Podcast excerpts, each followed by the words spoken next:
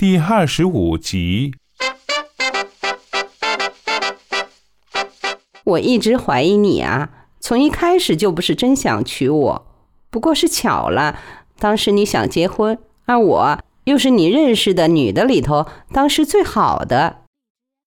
也许我自己说不清，反正当时我觉得挺可怕的，一点没有书上描绘的那种陶醉感。还记得吗？咱们领结婚证当天就吵了一架。也怨我那么急促就同意和你结婚了，我太自信，太相信自己的看人眼光了。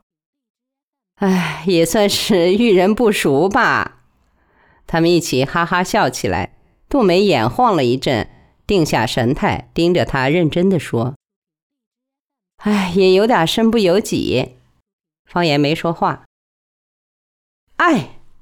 他忽然高声，胳膊肘放在桌上：“你说咱们那算爱情吗？我指咱们好的那一段。”得算吧。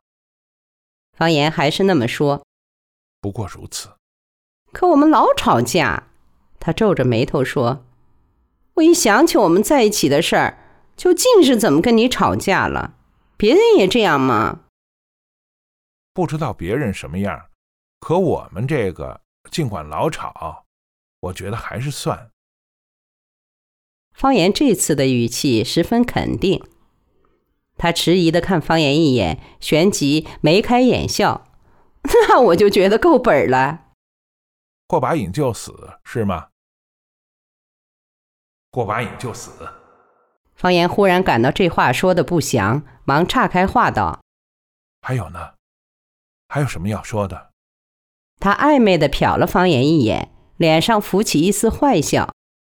真希望我那一刀砍下去，不砍死，光让你残废。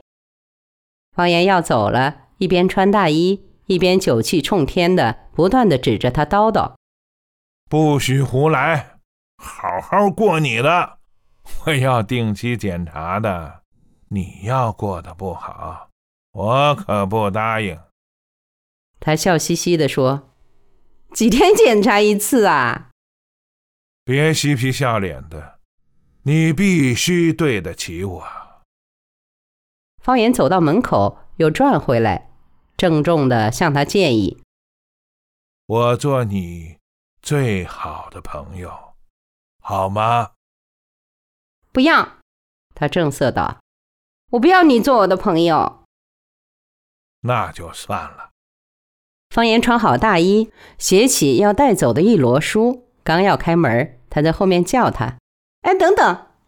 方言转过身，他严肃地走上前，轻声说：“再抱我一次。”那摞书噼里啪啦，接二连三地掉在地上。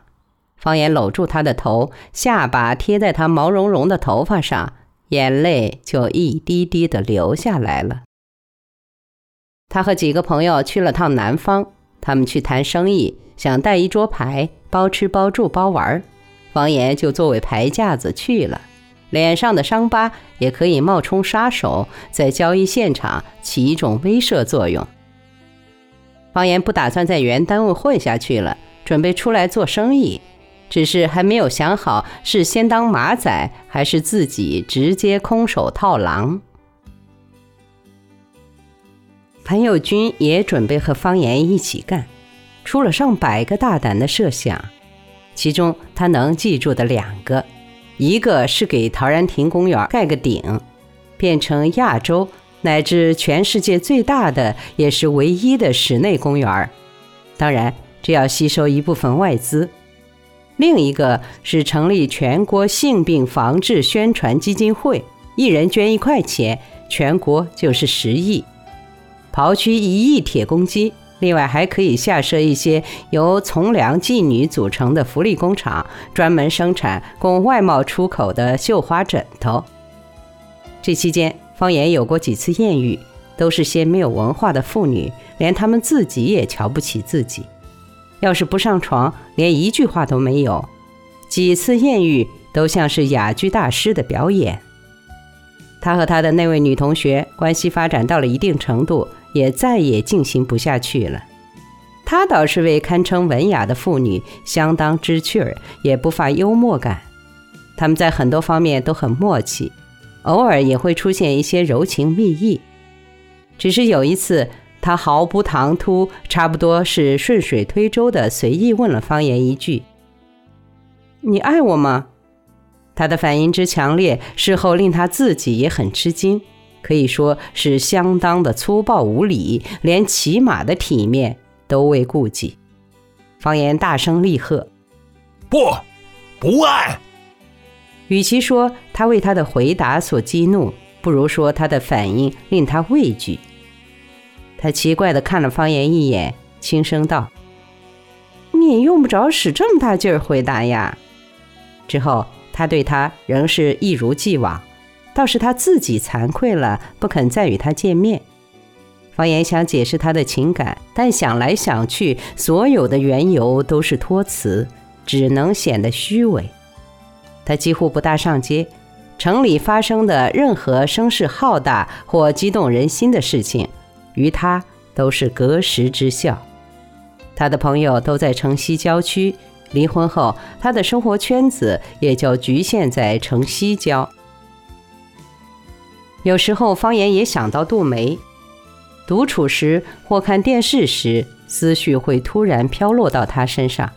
过去他们共同生活的一些片段，会有声有色、极其生动地出现在他眼前，令他久久长然。有时去城东有约，乘车经过杜梅他们医院那条街，方言也会不由想起他，不知能不能在街上熙攘的人群中发现他。初春的一天夜里，他们去一个人家谈了点事儿，回来，几个人挤在一辆微型车里。一边聊天一边沿着南三环路往西开。当时已过十二点，南三环又偏僻，马路上除了偶尔呼啸而过一辆车，人迹皆无。快到六里桥时，前面出现一个骑车人，车骑得飞快，忽而没入树荫，忽而出现在路灯之下。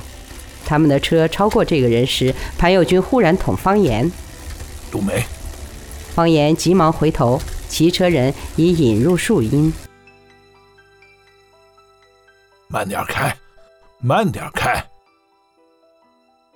潘耀军对司机说：“汽车减速了。”杜梅清晰地出现在一盏路灯的光晕下，他两眼发直，神态严峻，两脚机械有力地蹬着车，照直前冲，头发像一朵妖娆蛊惑人的黑花。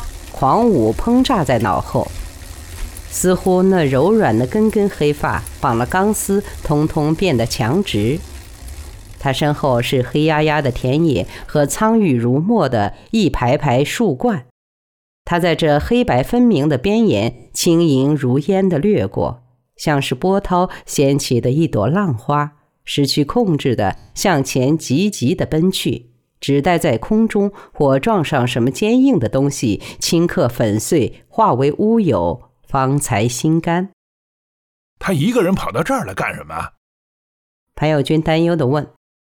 停车！停车！方言朝司机喊。汽车刹住，方言开了车门，跳下来，站在马路中间。他箭一般的冲过来，根本没看见汽车和他。方言一把抓住他的车后架。自行车的冲力险些给他带个跟头，潘友军也下了车，抓住了他的车把，对他说：“杜梅，是我们，放开，放开我！”他野蛮地朝他们喊，似乎完全不认识他们。他耸着身子在车梁上站起来，用力蹬着已经被定住的车子，人高出他们一截，头发披散，眼冒凶光，像个巨大凶猛的猩猩。杜梅，是我。方言抓住他的肩膀，把他拉下车。他劈面给了他一掌，他的半边脸立刻肿了起来。方言捂着脸叫：“你干嘛？你怎么了？”他冷笑，扬手欲再打，被潘耀军抓住。自行车哗的一下倒了。他红着眼睛对方言和潘佑军又踢又咬，声壮如牛的吼：“你怎么了？你怎么了？”方言惊恐的冲他嚷，悲痛的问潘佑军：“他怎么了？不能放他一人走，把他弄上车。潘友军果断地说。